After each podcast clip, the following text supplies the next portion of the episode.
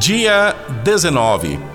Vós, porém, sois raça eleita, sacerdócio real, nação santa, povo de propriedade exclusiva de Deus, a fim de proclamardes as virtudes daquele que vos chamou das trevas para sua maravilhosa luz.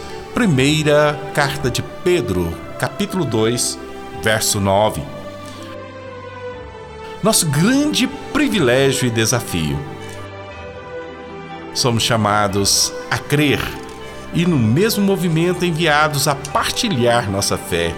A comunicação do Evangelho é assim: um chamado de Deus para todos os povos em Cristo Jesus há uma significativa correlação entre quem somos em Cristo Jesus, nossa identidade, e o que somos chamados a fazer, nossa missão.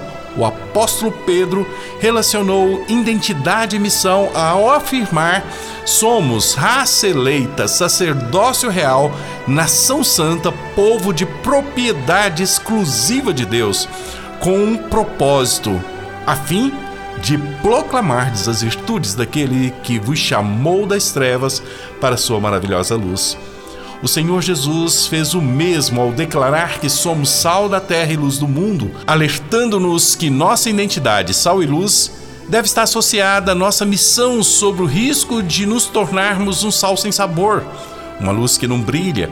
Ele conclui com uma ordem: Assim brilhe também a vossa luz diante dos homens, para que vejam as vossas boas obras e glorifiquem ao vosso Pai que está nos céus. Mateus 5, 13 a 16. Entretanto, se anunciar o Evangelho é um dos nossos maiores privilégios, é também uma das maiores desafios. Há graves barreiras à evangelização a primeira é a má compreensão da natureza do Evangelho sobre influência liberal na segunda metade do século passado. O Evangelho foi relido a partir de lentes mais sociológicas do que teológicas. Uma das nocivas consequências foi igualar o Evangelho à Igreja. E assim, evangelizar tornou-se proclamar a Igreja, os redimidos, e não Cristo, o Redentor. Passou-se falar mais dos cristãos e menos de Cristo, apresentar mais a obra da igreja do que a obra de Cristo, exaltar mais os heróis da igreja do que o nome acima de todo nome, levantar mais alto a bandeira eclesiástica do que a bandeira do Cordeiro de Deus que tira o pecado do mundo. A segunda barreira à evangelização é a falta de santidade no Salmo 51, o salmista clama a Deus para que tenha misericórdia e apague as suas transgressões.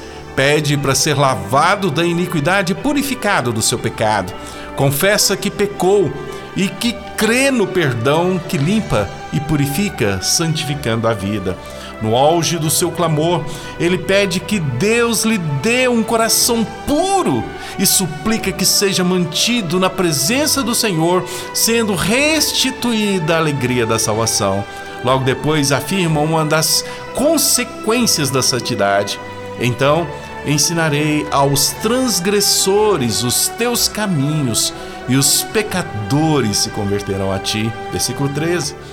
A santidade nos impulsiona a priorizar o que é prioridade para Deus, tornando a nossa vida um testemunho vivo e perceptível da mensagem que é falada. A terceira barreira à evangelização é a timidez espiritual.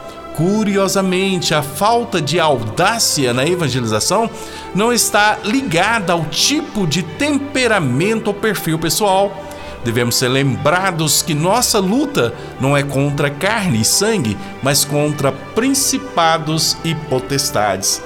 A batalha não é essencialmente travada contra estruturas políticas, sistemas sociais ou limitações humanas, mas contra o maligno que possui uma declarada missão entre os homens de roubar, matar e destruir perante a fragilidade do nosso coração e a astúcia do mundo e as forças espirituais do mal. Precisamos de audácia para viver e pregar o Evangelho.